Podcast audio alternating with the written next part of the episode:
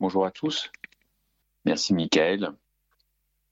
Merci à tous et toutes euh, pour cet accueil en tout cas et pour euh, merci à RTA pour euh, cette invitation, cette sollicitation que j'accepte avec plaisir. Quand elle m'a été faite, j'avais fait part à, à Michael d'un petit souci de santé dans la conversation, je crois. Ne soyez donc pas étonnés si j'en fais état, voire allusion, parce que c'est elle qui a véritablement motivé euh, cette, euh, oui, ce partage, cette méditation que je, vous euh, présente. Alors j'ai intitulé, euh, pour ceux qui ont vu le, le, flyer, Loin des yeux, loin du cœur. Alors que dit la Bible sur le cœur? Eh bien le mot cœur ou, ou donne-moi ton cœur, je crois que c'est à peu près 300 fois. Je n'ai pas compté hein, hier soir, je vous le cache. Je fais confiance à la personne qui euh, a entrepris cela près de 300 fois. C'est beaucoup. Et avant de jeter un coup d'œil au cœur humain, alors je ne vais pas parler évidemment de l'organe vital, vous l'avez bien compris, euh, puisque Dieu euh, a des émotions et des désirs, on peut dire, on pourrait dire qu'il possède un cœur lui aussi. Nous avons un cœur parce que Dieu en a un. N'est-il pas écrit que David était un homme selon le cœur de Dieu? Acte 13, 22. Alors quel était le cœur de David selon la Bible? Ben, Toujours selon ce texte de Acte 13, 22, la Bible nous donne la réponse. David avait un cœur selon Dieu, c'est-à-dire un cœur qui était, euh, on va dire, suffisamment aimant, obéissant pour accomplir la volonté de Dieu. Alors beaucoup de versets font allusion euh, au cœur. Je ne vais pas citer les 300, mais quelques-uns qui m'ont euh, le plus interpellé. Dieu bénit un peuple, son peuple, au moyen de, de dirigeants qui connaissent et suivent son cœur, n'est-ce pas? Le cœur humain, dans son état naturel, il est mauvais, tortueux et trompeur. Vous connaissez ce texte, hein, Jérémie 17, verset 9. Je vais le lire. Finalement, le cœur est tortueux plus que tout et il est incurable. Qui peut le connaître? Au fond, qui peut connaître le cœur humain si ce n'est Dieu? Autrement dit, chers amis, la chute en Éden nous a touchés au plus profond, touché nos pensées, nos émotions, nos désirs ont été impactés, affectés par le péché, et ne nous voyons et nous ne voyons pas à quel point le problème est profond. Et j'essaierai, j'essaierai euh, de creuser un petit peu cela, si vous permettez. Nous ne comprenons peut-être pas d'ailleurs notre propre cœur, n'est-ce pas? Sûrement même, mais Dieu le comprend. Il connaît les secrets du cœur. Psaume 44, 22. Il connaît les secrets du cœur. Oui, parce que le cœur a des secrets. Il y a aussi un autre texte, hein, 1 Corinthiens 14, 25. D'ailleurs, Jésus n'avait pas besoin qu'on le renseigne sur les hommes car il savait lui-même ce qui est dans l'homme, dans le cœur de l'homme. Jean 2, versets 24 à 25. Sa connaissance du cœur permet à Dieu de juger avec justice. Et il le dit d'ailleurs, moi l'Éternel, j'explore le cœur, j'examine les reins pour traiter chacun conformément à sa conduite, au fruit de ses agissements. Jésus décrit d'ailleurs l'état, on va dire, en faillite de notre cœur. Marc 7, versets 21 à 23. Je lis. En effet, pardonnez-moi, c'est de l'intérieur, c'est du cœur des hommes que sortent les mauvaises pensées, les adultères, l'immoralité sexuelle, les meurtres, les vols, la soif de posséder, les méchancetés, la fraude, la débauche, le regard envieux, la calomnie, l'orgueil, la folie. Toutes ces choses mauvaises sortent du dedans et rendent l'homme impur. Donc, ça vient du dedans, n'est-ce pas? On viendra là-dessus. Notre plus gros problème, chers amis, ce n'est pas l'extérieur à nous, mais c'est l'intérieur, n'est-ce pas? C'est notre parce que notre cœur est le théâtre du conflit cosmique. J'entends beaucoup euh, certains, effectivement, euh, nous dire attention, nous sommes dans les temps de la fin, euh, faisons attention aux autres. L'ennemi, c'est l'autre, l'ennemi, c'est le voisin, c'est le gouvernement, l'ennemi, c'est le vaccin, l'ennemi, euh, c'est les gens qui travaillent avec moi, l'ennemi, c'est la pollution. Écoutez, écoutez, notre premier ennemi, il vient de nous-mêmes, il est dans notre cœur. Pour qu'une personne puisse être sauvée, passer l'éternité avec Christ, son cœur doit être d'abord transformé. Ce qui n'est possible que par la puissance de Dieu, en réponse à la foi. Romains 10, verset 10, le texte est clair. En effet, c'est avec le cœur que l'on croit et on parvient à la justice. Non, mais est-ce qu'on a lu ce texte si beau? C'est avec le cœur, nous dit l'apôtre Paul. Et l'apôtre Paul, c'était le plus grand théologien du Nouveau Testament. Hein. le plus grand théologien du Nouveau Testament. Et il parle du cœur.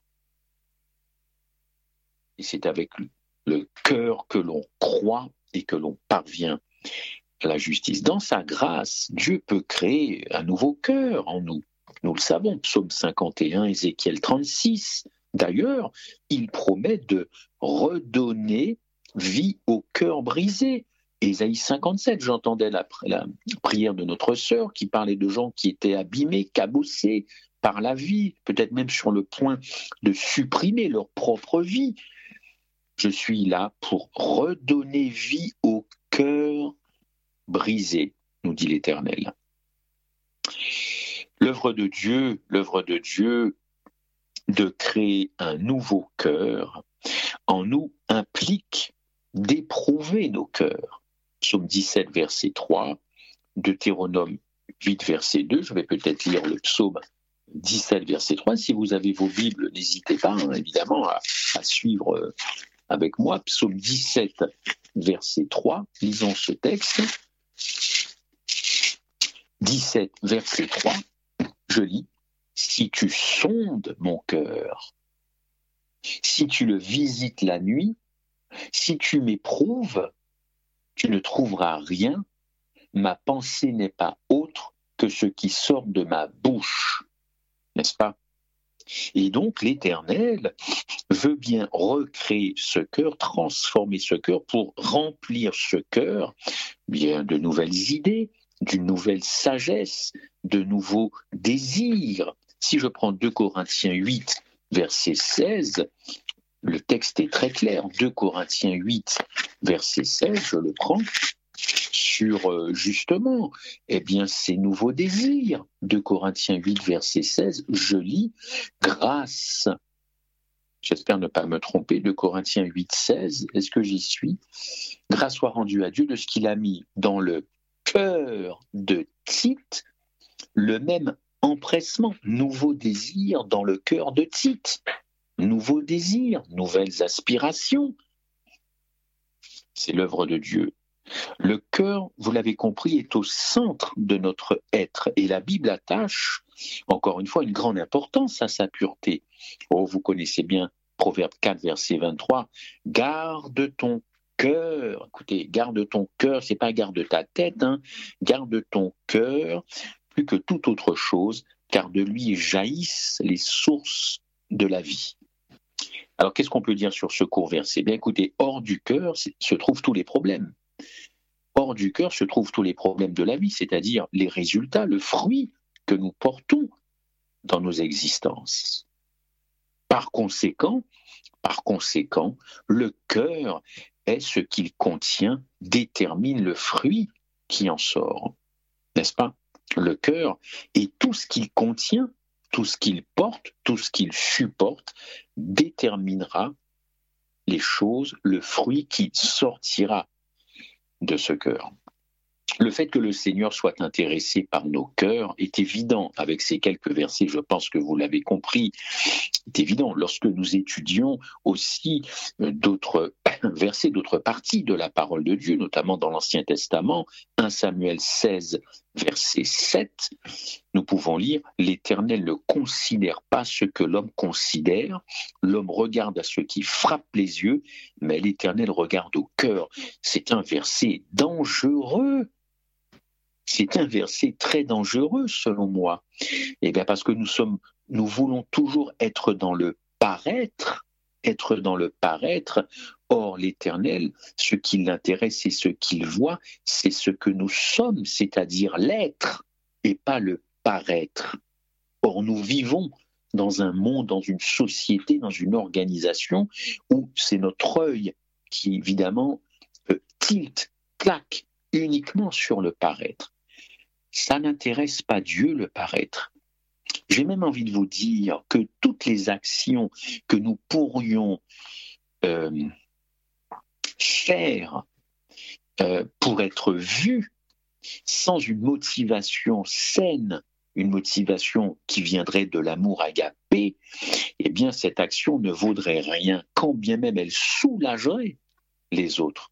Mais personnellement, cette action ne vaut rien auprès de Dieu. L'Éternel ne regarde pas ce qui frappe les yeux, mais il regarde au cœur de l'homme. Quelles sont les dispositions de son cœur? Quelles sont les motivations? Qu'est-ce qui l'a poussé à faire ça? La plupart d'entre nous, nous sommes prêts à accomplir, comme je vous disais, de nombreuses choses au nom de Dieu. Toutefois, Dieu souhaite simplement que nous lui donnions notre cœur. Donne-moi ton cœur. Il ne veut tout d'abord ni du fruit, ni de nos actes, mais il veut l'arbre, l'arbre qui génère le fruit. Or aujourd'hui, qu'est-ce que nous sommes capables d'amener sur l'autel? Les fruits ou l'arbre? Mais je crois que c'est l'arbre, c'est même certain, c'est l'arbre que Dieu veut.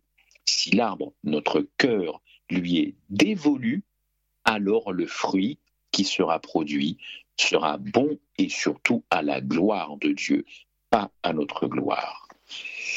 Alors c'est vrai que le mot cœur, vous l'avez compris, est largement euh, euh, utilisé dans la Bible.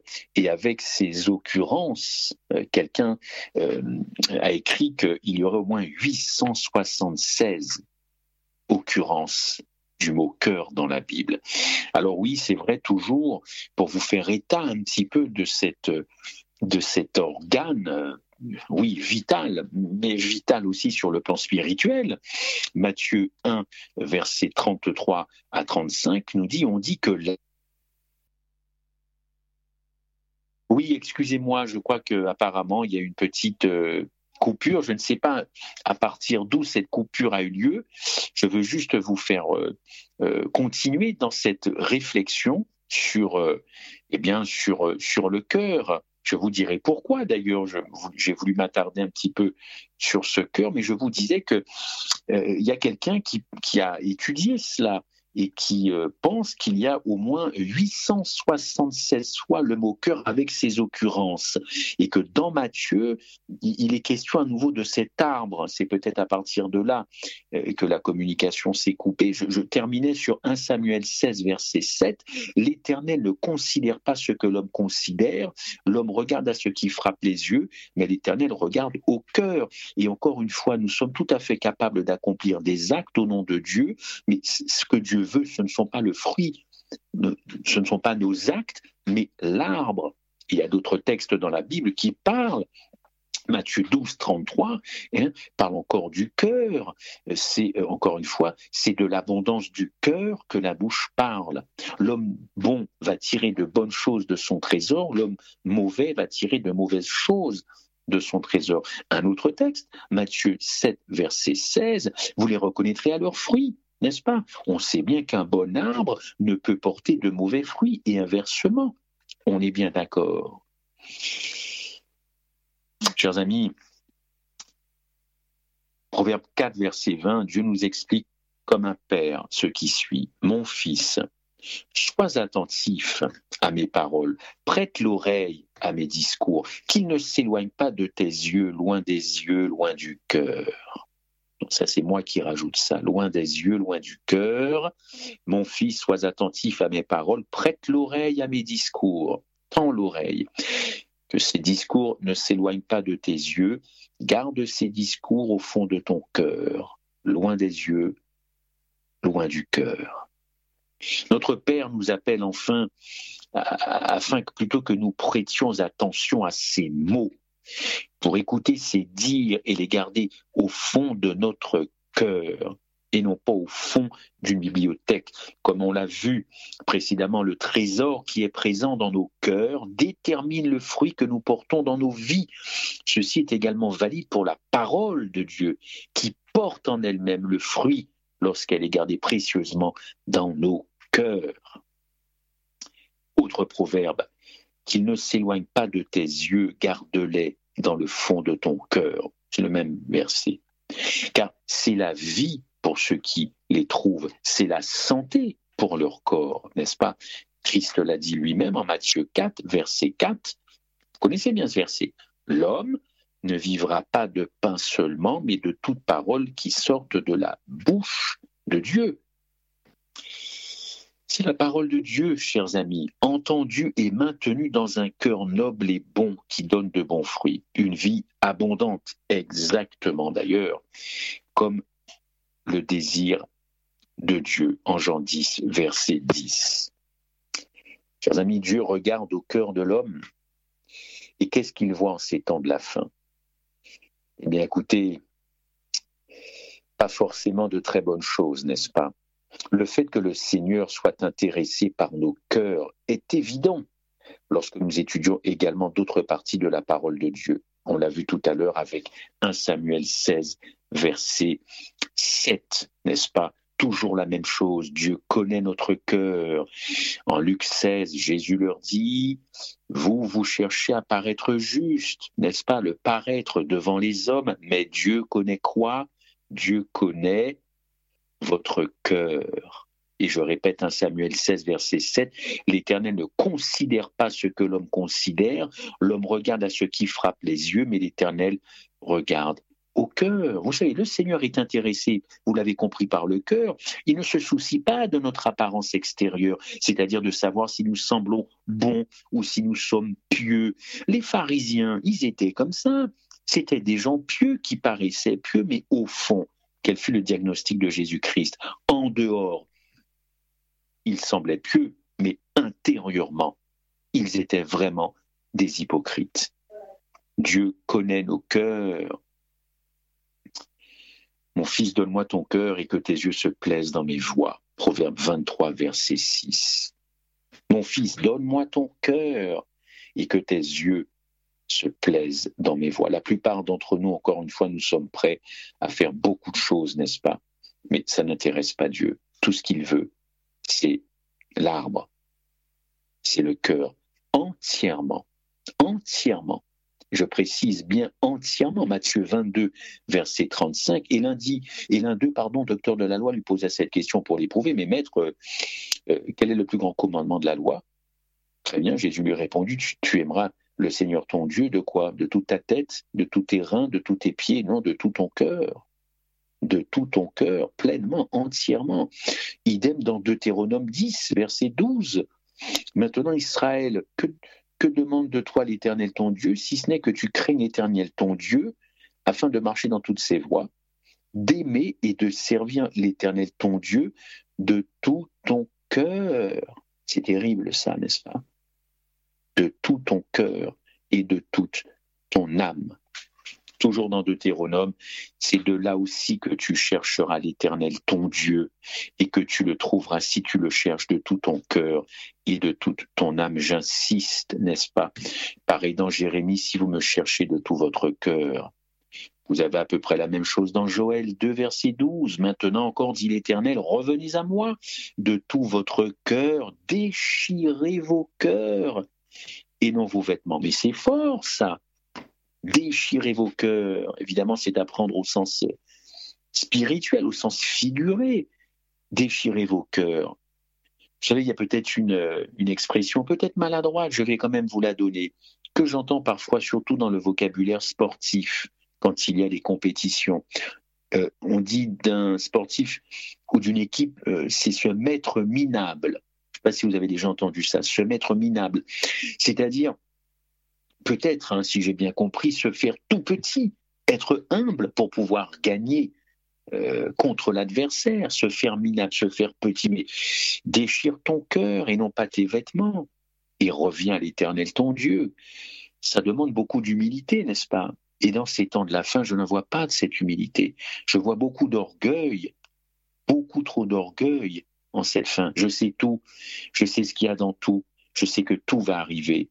Je sais tout, je connais tout, j'ai tout compris. Moi, j'ai tout compris. Que d'orgueil comme si la fin des temps avait inoculé non pas le virus contre le Covid, mais inoculé le virus de la connaissance. Et ce virus, je sais tout, je sais tout, c'est moi qui vais te faire comprendre. Non mais attendez. Ah, Seigneur, maintenant encore dit l'Éternel, reviens à moi, déchire ton cœur et non pas tes vêtements et reviens l'Éternel, ton Dieu, car il est compatissant, miséricordieux, lent à la colère et riche en bonté. Proverbe 3, mon fils, n'oublie pas mes enseignements et que ton cœur garde mes préceptes, car ils prolongeront les jours et les années de ta vie et ils augmenteront ta paix. Un petit peu plus loin, confie-toi en l'Éternel de tout ton cœur et surtout ne t'appuie pas sur ta sagesse. J'ai choisi à fond, au fond, ces, passages, euh, ainsi que leurs références et leurs occurrences, parce que vraiment, vous l'avez compris, Dieu désire tout notre cœur. Il souhaite que nous l'aimions. Dieu a besoin d'être aimé. Dieu a besoin, il a besoin de se sentir aimé. Moi, quand j'entends encore beaucoup de gens, c'est toujours euh, Jésus m'aime. Oui, oui, oui, on a raison. Jésus m'aime, Dieu nous aime, Dieu est amour, Jésus m'aime. Mais j'ai l'impression que c'est que dans un seul sens. Euh, Dieu a besoin de se sentir aimé par ceux qu'il aime. Évidemment, il souhaite que nous l'aimions, il souhaite que nous le recherchions, que nous le servions, que nous le fassions confiance, que nous le fassions plaisir. Il souhaite que l'on revienne vers lui si certains s'en sont écartés, n'est-ce pas? Car au fond, vous le savez bien, dans 2 Chroniques 6, 14, le Seigneur garde cette alliance et la miséricorde envers ses serviteurs qui marchent en sa présence, encore une fois, de tout leur cœur. Mais voilà, chers amis, le péché, il faut bien en parler. Le péché est venu tout, euh, désinguer, tout bazarder dans cette affaire-là, n'est-ce pas? Le péché, c'est vraiment un problème issu du cœur. Comme nous avons pu l'observer jusqu'à maintenant, Dieu regarde et s'intéresse au cœur. Il n'est donc pas étonnant qu'il considère également le péché comme un problème qui vient du cœur. Alors bien sûr, vous me direz, Adam et Ève dans le Jardin d'Éden, c'était pour augmenter leur connaissance. Mais si leur cœur avait été entier, la tête n'aurait pas suivi. Les doutes ont commencé dans le cœur. Excusez-moi, excusez-moi, ça a tout commencé dans le cœur. Si, j'aime, je crois, je n'ai pas besoin de commencer à douter et, à faire ce que le diable m'inspire. Matthieu 5, verset 27, vous avez appris qu'il a été dit, tu ne commettras point d'adultère, mais moi je vous le dis que quiconque, regarde une femme pour la convoiter a déjà commis un adultère car elle est dans son cœur. Ben oui, mais oui, mais l'adultère, tout commence dans le cœur, pas dans la tête. Ce passage a troublé de nombreuses personnes, car il raccorde le péché, euh, euh, il ne raccorde justement pas le péché avec des actes externes, mais Dieu le considère différemment. Il relie le péché au cœur, c'est-à-dire la partie interne d'un homme. Le mal devenant une partie de notre cœur est péché, quel que soit le moment ou l'endroit où il se manifeste par des actes externes. Écoutez, vous connaissez bien ce texte, d'ailleurs les catholiques romains s'en servent justement pour baptiser les bébés. J'ai été conçu dans l'iniquité. J'ai été conçu dans l'iniquité. Ma mère m'a conçu dans le péché nous a dit David. Et dans Psaume, si j'avais conçu l'iniquité dans mon cœur, le Seigneur ne m'aurait pas exaucé. Ça vient du cœur, cette affaire-là. Ésaïe 59, puisque tout le trimestre a été sur Ésaïe. Non, la main de l'Éternel n'est pas trop courte pour sauver, ni son oreille trop dure pour entendre, mais ce sont vos crimes qui mettent une séparation entre vous et Dieu, ce sont vos péchés qui vous cachent sa face et l'empêchent de vous écouter. Le péché coupe rompt la communication avec Dieu. Et comme il peut être évident à partir des passages mentionnés, ce fait survient au moment même où il est conçu dans quoi? Dans la tête, dans le cœur. Voici pourquoi il est si nécessaire de garder l'accès de notre cœur, de demander à Dieu, comme David le fit d'ailleurs, de le purifier de toute iniquité. Nous devons aussi, en ces temps de la fin, plutôt que de s'occuper de l'avenir et de flipper complètement, nous devons donc également demander à Dieu de contrôler, de filtrer ce qui vient en son sein, afin de garantir que seul lui puisse régner, Dieu et sa parole, évidemment. Mais dans quel état aujourd'hui est notre cœur en ces temps de la fin, n'est-ce pas? Est-ce que notre cœur est plutôt prêt pour une vie euh, victorieuse ou pour une défaite? La persécution, les problèmes, le temps de trouble qui attend le peuple de Dieu selon la Bible, sera-t-il un temps de victoire pour vous ou plutôt un temps de trahison? De quel côté votre cœur va pencher? Parce que moi, ce qui m'intéresse, c'est le cœur. Et je vais vous dire pourquoi le cœur m'intéresse maintenant. Enfin, c'est parce que moi, mon cœur a failli lâcher il y a trois mois. Voilà. Il a failli s'arrêter il y a trois mois. Alors, vous comprendrez maintenant que je suis un miraculé depuis trois mois et que mon épouse n'est pas veuve depuis trois mois. Donc ce cœur, au sens propre, nous devons évidemment le protéger, en prendre soin. Et évidemment sur un plan spirituel, eh bien là aussi, c'est tout à fait important. Donc, ce cœur, mon cœur, j'en suis où dans ces temps de la fin, n'est-ce pas? Il en est où votre cœur? Encore une fois, est-il prêt pour la victoire? Ou est-il prêt pour la défaite? Vous savez, une grande majorité de chrétiens, on ne va pas se mentir, ils vont abandonner Jésus-Christ. Ils vont cette grande majorité va abandonner Jésus-Christ à la fin, car ils auront quoi? Ils auront peur dans leur cœur. Ils se sentiront en totale insécurité. Ce sera la crainte, ce sera l'angoisse qui va s'emparer d'eux. Et je ne raconte pas d'histoire, je me fonde sur Luc 21, 25 que je vais lire. Il y aura des signes dans le soleil et dans la lune, et dans les étoiles, et sur la terre. Ben, Qu'est-ce qui se passera? Ben, Luc le dit, il y aura de l'angoisse chez les nations qui ne sauront que faire au bruit de la mer et des flots les hommes rendant l'âme de terreur. Attendez, rendant l'âme de terreur, c'est quand même pas moi qui est en train de plomber votre sabbat. Les hommes vont rendre l'âme de terreur dans l'attente de ce qui surviendra pour la terre, car les puissances des cieux seront ébranlées. Chers amis, ne présupposons pas notre force spirituelle en ces temps de la fin. Que celui qui pense être debout fasse très attention à ce qu'il ne tombe pas. Celui qui est tombé, il a des chances de se relever. Celui qui croit qu'il peut rester debout, il va justement tomber. Et c'est pas une tonne de pierres qui vont le faire tomber, c'est un tout petit caillou, comme ceux que David a utilisé face à Goliath. Des petits cailloux. Ça, ça en fera tomber plus d'un. Pourquoi? Le cœur. Le cœur a peur. Et ce Covid, finalement, n'a fait que révéler l'état du cœur des chrétiens et notamment des adventistes du septième jour. Selon moi, ne vous vexez pas, je vous aime. Je veux simplement comprendre pourquoi les églises sont toujours vides alors que toutes les précautions sont prises. J'essaie juste de comprendre pourquoi autour de moi il se passe tout un tas de défections, tout un tas de problèmes de foi au sens figuré, peut-être au sens propre, je n'en sais rien, je ne vis pas avec la personne. Mais qu'est-ce qui se passe? Qu'est-ce que ce Covid n'a fait si ce n'est que de révéler une trouille, une trouille pas possible de l'avenir du vaccin, du virus, du variant, du survariant, du négatif variant, du positif. Une trouille, une angoisse incroyable, incroyable. Satan voit ce que ce Covid-19 produit comme anxiété, comme angoisse chez certains chrétiens, il doit se dire que ces chrétiens ne pèseront pas lourd quand surviendront des événements beaucoup plus terribles. Luc 21, les puissances des cieux seront ébranlées. Est-ce que vous pensez que Satan va nous faire passer un gentil petit quart d'heure? Non, il connaît aussi bien les prophéties que n'importe quel adventiste, si ce n'est même mieux c'est le roi de la prophétie. Il sait tout ce qui va se passer dans les moindres détails, n'est-ce pas? Son heure est comptée. Alors, il a bien étudié cette affaire-là, n'est-ce pas?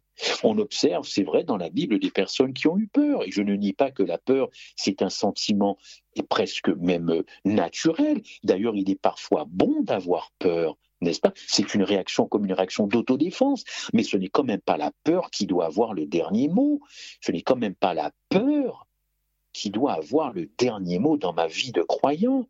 Alors oui, c'est vrai, il y a des personnages qui ont eu peur, à commencer par Adam. Sitôt après avoir péché, il se vit nu et quoi? Il eut peur du son de la voix. Quand il entendit Dieu, il eut peur. Sentiment naturel, mais encore une fois, c'est la foi qui doit triompher, n'est-ce pas? Mais cette foi, elle doit se nourrir. Se nourrir de quoi? Loin des yeux, loin du cœur.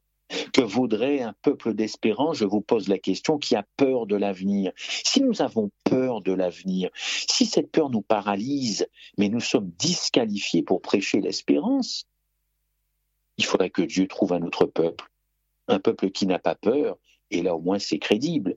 Évidemment, si notre foi ne fait pas confiance, et la foi d'ailleurs ce n'est pas seulement avoir confiance en Dieu, alors nous ne sommes pas les mieux encore une fois placés pour prêcher l'évangile. Il y a dans la Bible beaucoup de passages où il y a des murmures, des plaintes contre Dieu, n'est-ce pas?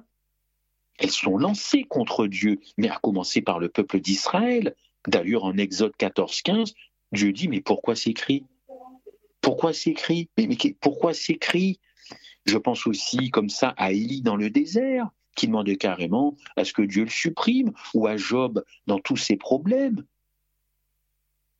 Et devant Pilate, il y a des disciples qui ne sont même pas là.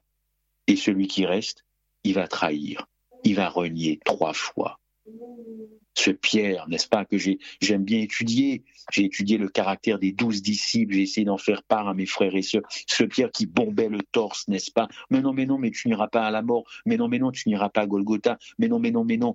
Mais si, mais si, tu as renié. Tu as renié, mon ami.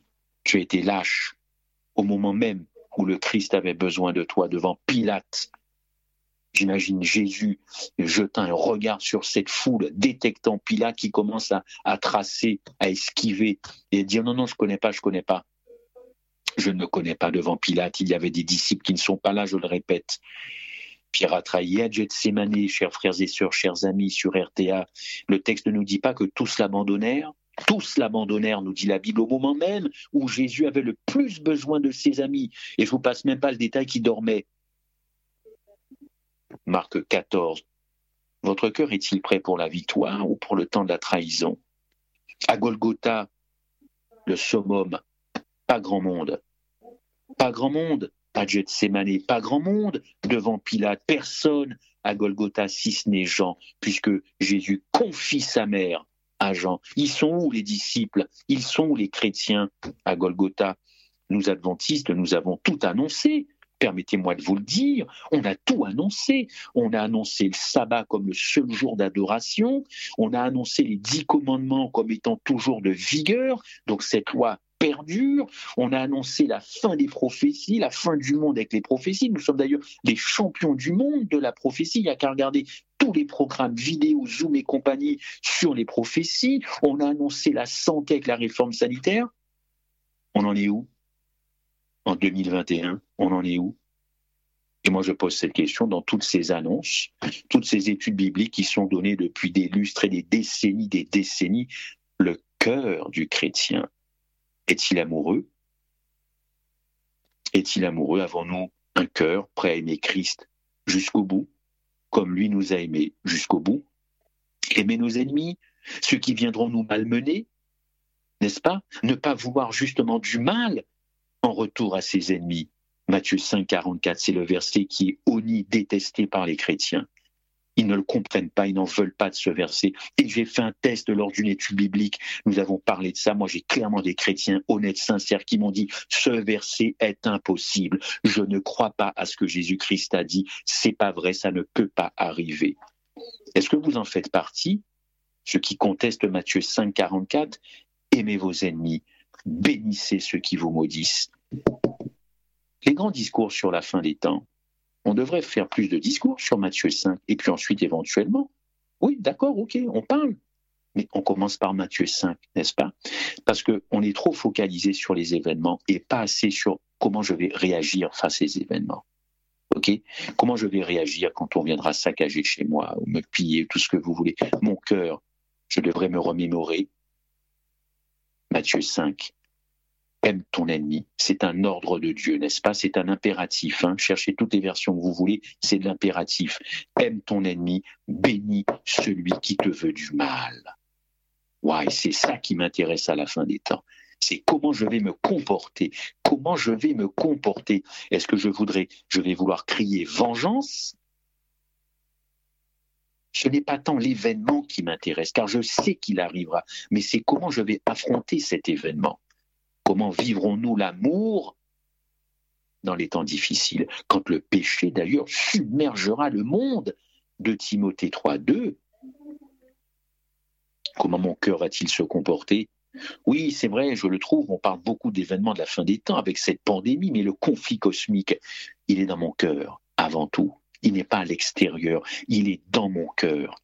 Je le répète, écoutez l'Éternel parler. Mais moi, je vous dis, aimez vos ennemis, bénissez ceux qui vous maudissent, faites du bien ceux qui vous haïssent. Waouh, faites du bien ceux qui vous haïssent. T'as réellement dit ça, Jésus? Faites du bien ceux qui vous haïssent et priez pour ceux qui vous maltraitent et qui vous persécutent. Moi, je vous pose une question. Qu'est-ce que votre cœur vous dit ce matin sur ce verset? Quelle est la réponse de votre cœur? Ça, c'est pas un grand discours que je vous fais. Comment vais-je me comporter à la fin? Car le péché nous sépare de Dieu. Le péché nous a fait sortir de la sphère de Dieu. Le péché, c'est une rupture relationnelle, c'est beaucoup plus qu'un acte, puisque nous l'avons vu, je peux commettre un adultère sans même avoir eu des relations sexuelles. Vous le savez. Vous avez appris qu'il a été dit, tu ne commettras point d'adultère, mais moi je vous dis que j'annonce quelque chose de nouveau quiconque regarde une femme pour la convoiter a déjà commis un adultère dans son cœur. Si ton œil droit est pour toi une occasion de chute, arrache-le. Connaissez la suite de ce verset. Le péché, c'est une rupture relationnelle avec Dieu, mais c'est aussi une rupture relationnelle avec les autres. Rupture déjà entre Adam et Ève. Oh là là, quelle phrase À peine après avoir péché, qu'est-ce que, qu'est-ce que dit Adam? La femme que tu as mise à mes côtés mais déjà la distance. Hein. C'est plus mon amour, ma dodo, mon chéri, c'est la femme que tu as mis. L'autre déjà, c'est l'autre. Tu n'avais pas qu'à mettre l'autre à mes côtés. Faire face à la mort et à la souffrance, c'est courant de nos jours. Comment réagissons-nous? Comment notre cœur réagit face à la mort et à la souffrance? Et pourtant, en Hébreu 2.15, Jésus nous a enlevé la crainte de la mort si j'ai bien compris le texte. Chers amis, il faut être prêt pour la mort et n'en vouloir à personne et surtout pas à Dieu. Satan est là il regarde d'ailleurs comment on se comporte quand on est frappé par, par la maladie, frappé par toutes sortes de mots MAUX. Il écoute ce que l'on dit, il écoute ce que les communautés disent sur lui quand les pires moments sont là. Nous avons déjà vécu la seconde mort dans la mort du Christ lui-même, la mort physique, l'absence de vie, mais vaincu la mort éternelle. Pourquoi aurais-je peur de quelque chose? Je suis donc en sécurité. Christ est passé par là où il veut que je ne passe pas. Pourquoi aurais-je peur de quelque chose? La crainte pour soi, la crainte de l'avenir, de ce que l'on va devenir. Mais tout ça, c'est de l'égoïsme, de l'égocentrisme. Ce n'est pas être dans l'amour agapé de Dieu. Restons dans la sécurité que Dieu nous apporte. Oui, notre seule sécurité, c'est auprès de Jésus. Vous y trouverez tout d'ailleurs, fidélité, douceur, réconfort, assurance. C'est justement ce que l'on doit souhaiter à nos ennemis. Le péché nous a appris l'indépendance, l'égocentrisme, encore une fois être tourné vers soi, penser à soi. C'est le contraire du don de soi, c'est le contraire de la croix. Aujourd'hui, je crois que pour beaucoup de chrétiens, il y a beaucoup plus de bonheur à recevoir qu'à donner. C'est anti-évangile, c'est anti-agapé, chers amis. Regardez Moïse et Paul comme exemple, prêts à renoncer à la vie éternelle pour que Dieu sauve leur peuple, le renoncement, ne plus penser à soi. D'abord les autres. Ça, c'est la vie de l'agapé. C'est surtout la vie du ciel et je crains que beaucoup s'ennuient au ciel. Il y a des gens qui ont vraiment envie d'aller au ciel tout de suite pour abréger leur souffrance. D'ailleurs, c'est très égoïste cette affaire. Jésus revient, revient, revient parce que je souffre. Ah bon, je dois revenir que parce que tu souffres. Très bien. Et moi, je ne souffre pas. Mais écoute, toi, c'est après. Moi, c'est d'abord parce que c'est toi qui m'as sauvé. Voyez un peu le discours, mais quand on est au ciel, c'est quoi la conception du ciel? Votre cœur, dans le où sera présent, comment notre cœur sera comment notre foi sera. Est-ce que notre foi, notre cœur aura le dernier mot face à, au pire, face aux catastrophes? Pour conclure, on parle beaucoup d'Apocalypse 14, n'est-ce pas? Comme dernier message à annoncer au monde. Je crois que c'est le, credo de l'Église adventiste du septième jour. C'est bien, c'est bien, c'est bien, c'est bien. Mais, quelle est la foi de Jésus dans ce verset? Est-ce qu'on a étudié ça en profondeur? C'est ici ceux qui gardent les commandements de Dieu et qui ont la foi de, la foi de Jésus. Eh bien, la foi de Jésus, c'est notre capacité à aimer notre ennemi, comme lui l'a fait pendant 33 ans sur cette terre, notre capacité à aimer notre ennemi, notre capacité à aimer notre bourreau, celui qui viendra nous chercher, le commissaire de police, n'est-ce pas, celui qui nous, va nous mettre en garde à vue, parce qu'on respecte le sabbat, parce qu'on fait du bien aux autres. Ça, ça va agacer, ça, ça va agacer ces gens-là notre capacité à aimer. C'est ça la foi de Jésus, n'est-ce pas? Celui qui viendra nous faire tout un tas d'histoires, n'est-ce pas?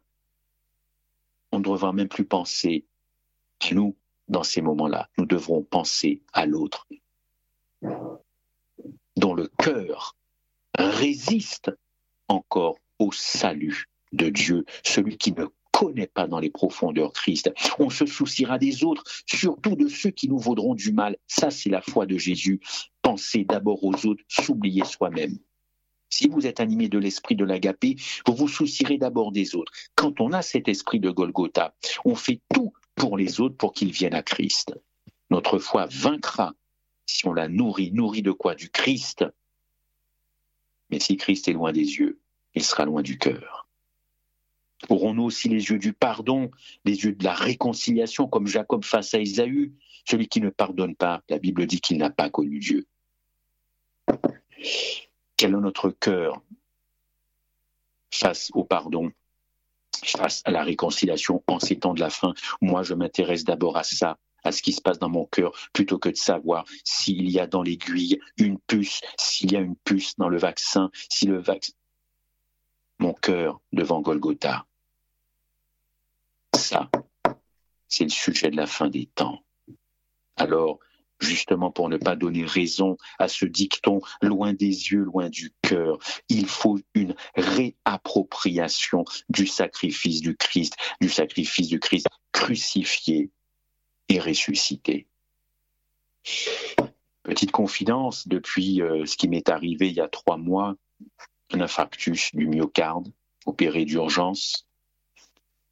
Les médecins savent ce qui s'est passé, mais ne savent pas pourquoi ça s'est passé. Je peux vous assurer que sur ce lit d'hôpital, et je le dis, l'Éternel est témoin, j'ai ressenti une confiance comme probablement je n'ai jamais ressenti une confiance auprès de Dieu. Est-ce qu'il a fallu que je passe par là? Oui.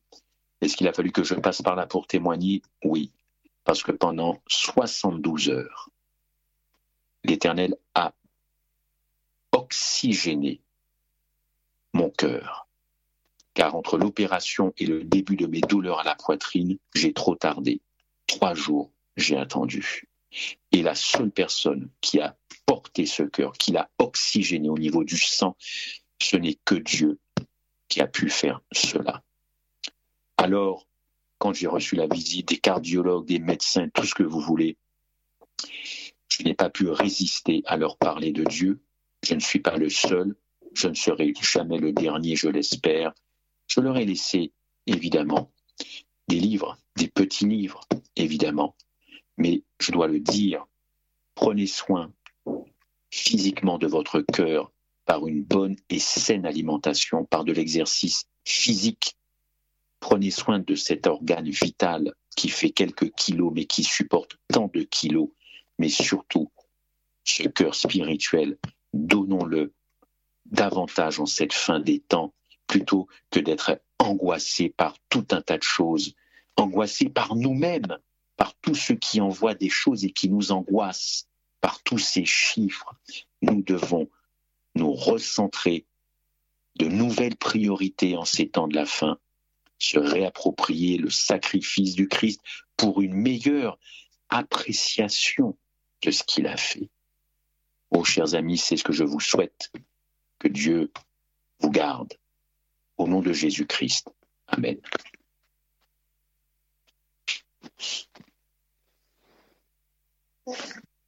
Amen. Gloire à Jésus. Gloire au Saint-Esprit de Dieu. Je voudrais témoigner en écoutant la prédication de Christophe. J'avais une très bonne amie, une amie que j'aimais beaucoup, une amie que je me confiais à elle, une amie que j'avais pris le temps de la connaître et elle avait pris le temps de me connaître aussi. Ce qui s'est passé euh, un jour, elle m'a trahi en fait. Et lorsqu'elle m'a trahi, elle ne voulait plus entendre parler de moi. J'ai été blessée par son comportement. J'ai été brisée par tout ce qu'elle a fait derrière mon dos. Et ça m'a laissé des séquelles. Lorsque j'ai commencé à penser à tout ce qu'elle avait fait, tout ce qu'elle m'avait fait, j'avais que des larmes, j'avais des palpitations cardiaques. Je me sentais pas bien, je me sentais étouffée. J'avais mal. Lorsque j'entends juste, en fait, j'entendais juste son prénom, J'étais tourmentée, je n'étais pas bien et j'avais beaucoup de colère et de haine contre elle. Je présentais la situation à Jésus. Je disais à Jésus tout ce que je ressentais, tout ce qu'elle m'avait fait. Et puis un jour comme ça, lorsque je disais à Jésus, j'ai mal, voilà, voilà, voilà, à chaque fois je la vois, j'ai mal, euh, on, on se regarde plus, on se parle plus, et dès que je, en fait, c'était ma meilleure amie, c'était une bonne copine. Et maintenant, dès que je la vois, j'ai que des pensées de mort pour elle. J'ai que des pensées de vengeance, des pensées de haine. Elle est devenue mon ennemi, en fait. Avant, ce n'était pas comme ça. Avant, je la disais je t'aime parce que c'était ma copine, je l'aimais beaucoup. Mhm. Mais maintenant, aujourd'hui, ce n'est plus je t'aime, c'est je te hais. Dès que je la vois, c'était ça. Alors, un jour sur mon canapé, puisque mon, mon canapé, c'est mon cheval de bataille, le Christ m'a dit pardonne. Pardonne. Si tu veux avoir la liberté, il faut que tu pardonnes. Amen. Amen. C'est la première délivrance que tu auras lorsque tu, tu te décideras de pardonner. Et quand tu décideras de pardonner, moi, je viendrai faire la suite. Sur mon canapé, il fallait faire un choix. Il fallait énumérer tout ce qu'elle m'avait fait et dire je pardonne. Je pardonne. Ça, ce n'était pas une thérapie avec un psychologue ni avec qui que ce soit, c'était sur mon canapé un soir. Le Saint-Esprit a commencé à énumérer toutes les fois où il m'a blessé. Il m'a dit, déclare de ta bouche. Si tu déclares de ta bouche, je viendrai faire le travail en toi. Mhm. J'ai commencé à dire, Seigneur, je pardonne à ma copine parce qu'elle avait parlé contre moi je pardonne. Dès que j'ai dit je pardonne, je vomissais. Je pardonne telle chose, je vomis. Je pardonne, je pardonne, je pardonne. Quand j'ai fini de déclarer de ma bouche que j'avais pardonné à cette copine, le Seigneur a mis dans ma tête, maintenant tu vas réclamer le don d'amour pour elle. J'ai dit, Seigneur, ça, je ne peux pas l'aimer, mais toi, tu peux me donner le don d'amour pour elle, spécialement pour elle, pour ce qu'elle m'a fait. Alors je réclame le don d'amour que tu as, car le fruit de l'esprit est l'amour. Je réclame l'amour. Quand j'ai fini de dire que je réclame l'amour, je n'ai rien senti. Deux jours après, le Seigneur m'a dit, continue à réclamer de l'amour. Je réclame l'amour pour elle. Trois jours, pendant un mois, je réclamais l'amour, l'amour, l'amour. Seigneur, donne-moi l'amour agapé pour elle, pour ce qu'elle m'a fait. Donne-moi de l'amour, Seigneur. Et un soir, après un mois de prière comme ça, alors que j'étais encore assise sur mon canapé, lorsque j'ouvrais la bouche, j'ai dit Seigneur, je réclame l'amour pour elle et je la reçois maintenant et je reçois l'amour au nom de Jésus. Je reçois cet amour. Auditeur, auditrice de la radio Toison, vous pouvez me pas me croire, mais c'est votre problème, mais moi je l'ai vécu, je le raconte comme ça. J'ai senti il y a quelque chose qui s'est passé dans mon cœur. J'ai senti comme si euh, y avait le poids, l'oppression qui était dans mon âme. Mon âme est libérée. J'ai senti quelque chose a été déposé sur mon corps et mon âme. Et quand j'ai senti cette chose-là, j'ai commencé à hurler Ah, je reçois l'amour Ah, je l'aime, Seigneur J'ai pleuré. À 22 heures, j'ai pris mon téléphone. J'appelle la copine, je te demande pardon. Je t'aime, je t'aime, je t'aime. Depuis ce jour-là, la haine est partie dans mon cœur. La vengeance est partie. Toutes les choses mauvaises que j'avais contre cette copine sont, parties. Et aujourd'hui, même si elle me fait des coups bas, c'est comme si j'avais, ça me fait rien, absolument rien pour rien du tout. La seule chose que je ressens aujourd'hui, c'est de dire, mais Seigneur, elle a besoin d'être visitée par toi. Elle a juste besoin d'être visitée par toi et je prie. Et je prie pour elle. Je n'ai plus la haine, plus rien du tout dans mon âme. Alors aujourd'hui, la prédication de Christophe m'a donné cet élan de pouvoir témoigner que c'est possible. Bien sûr. réclame l'amour de Dieu. Et Michael, si tu permets, euh, si vous regardez bien, auditeur de RTA, si vous lisez bien Apocalypse 2, vous connaissez bien, n'est-ce pas, cette lettre aux sept églises. Je vous le rappelle très rapidement, verset 2 et appropriez-vous cela. Euh, mettez votre nom à la place de mes mots. Je connais tes œuvres, je connais ton travail, c'est louable ce que nous dit Dieu, hein, n'est-ce pas? Et je connais ta persévérance. Dieu va me dire, je sais que tu ne peux pas supporter les méchants. Ah, ça, Dieu s'adresse à tous ces euh, gens qui ne supportent pas le mal et le monde. Je sais que tu as éprouvé ceux qui se disent apôtres et qui ne le sont pas. Et je sais que tu as la persévérance. Vous voyez, toujours ça, c'est beau tout ça. On pourrait se, se retrouver dans ce que dit Dieu. Mais c'est moi, Dieu parle de moi. Je sais que tu as souffert à cause de mon nom. Ah, mais je n'ai-je pas perdu mon travail? À cause du sabbat, Seigneur N'ai-je pas eu dû divorcer euh, parce que la femme qui était avec moi euh, n'est pas adventiste? Moi, je, sais que tu es persévérant. Je sais que. Verset 4. Mais ce que j'ai contre toi, c'est que tu as abandonné ton premier amour. Je crois que c'est clair comme message. Amen. Nous allons faire la dernière prière avec Christophe. Oh notre Dieu, notre Père, notre Dieu, notre Père qui est aux cieux, que ce cantique réjouisse les armées célestes.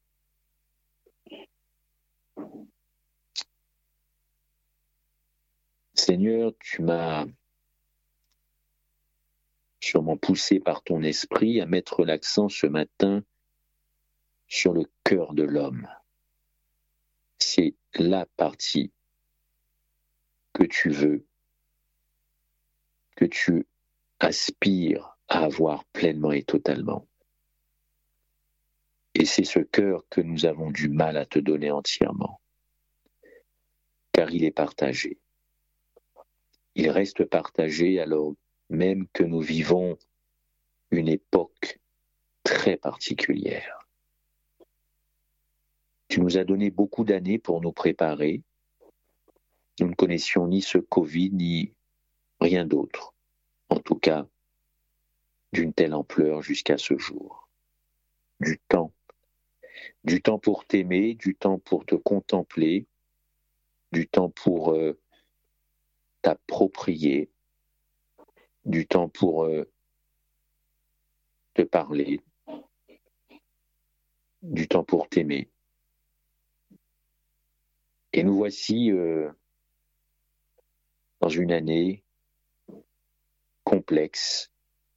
qui n'augure, euh, c'est vrai, rien de bon.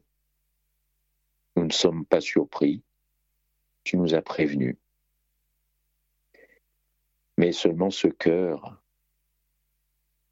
qui nous maintient en vie est-il encore euh, partagé, soupçonneux, douteux, en manque de confiance, en panne, malade? Seigneur, tu es le seul à pouvoir réparer les cœurs des hommes. Tu es le seul à pouvoir nous attirer à toi.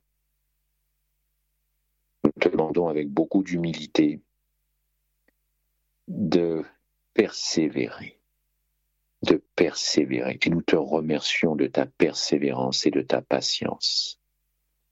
Et nous savons qu'un jour viendra où il sera trop tard. Et là, ce cœur devra être tout entier à toi. Parce que tu as besoin de vivre avec des gens qui t'aiment pour toujours, pas pour un jour. Nous te demandons et te remercions pour tout ce que tu fais.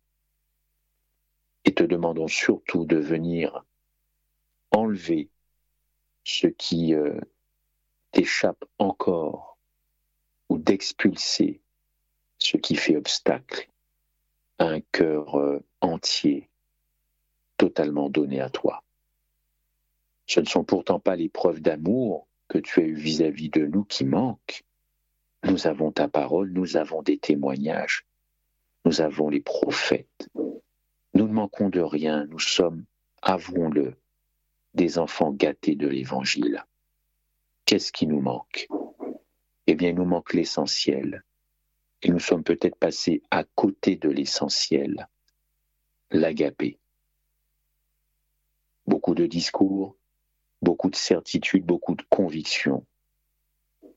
Et au fond, des cœurs toujours aussi secs, comme les montagnes de Gilboa. Pardon. Et surtout, au secours au nom de Jésus, Amen.